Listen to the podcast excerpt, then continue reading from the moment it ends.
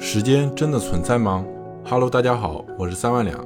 不知道你有没有考虑过这样一个问题：我们眼中的自己和别人眼中的你是一样的吗？当一次发射一个光子，让它们随机通过两个狭缝，你会发现屏幕上出现了只有波才有的干涉现象。这代表光是以波的方式通过两个狭缝的。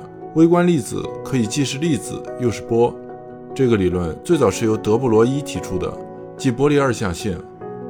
但是物理学家 John Wheeler 提出了一个实验：如果在狭缝旁边放一个观测仪器，光子的波动性就会消失，变成一颗颗粒子穿过狭缝，代表观测行为本身影响了光子的状态。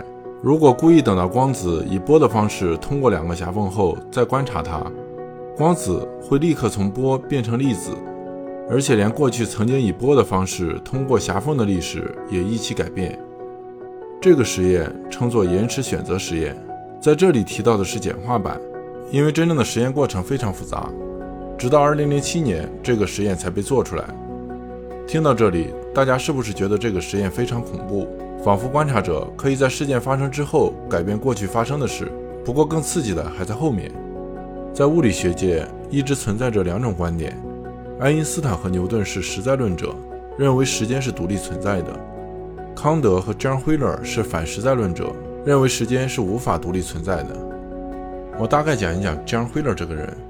提到黑洞，大家都会想到霍金，但这个词其实是 John Wheeler 提出的。还有虫洞、量子泡沫、单电子宇宙都是他命名的。作为物理学家，惠勒一直很想解开神秘纬度的本质——时间。在统一相对论和量子力学优点的同时，他发现时间消失了。他认为，并没有一个过去预先存在着，除非它被现在所记录。宇宙从不确定的量子状态变成可观察的现象，意识的参与是绝对必要的。他把哥本哈根学派的整体论从空间拓展到了时间。在物理学界和哲学界，反实在论者比较多。康德和惠勒都认为时间无法独立存在，但不一样的是，康德认为必须先有独立存在的外在事物，人类才能去感知它。但惠勒不这么认为。从量子力学出发，事物之所以存在，是因为观测者是波函数从概率塌陷成某一个特定状态。问题在于观测者的定义是人还是仪器，这是当代量子力学最不想面对的问题。他们宁愿沿用一个瑕疵非常大的诠释，叫做哥本哈根诠释。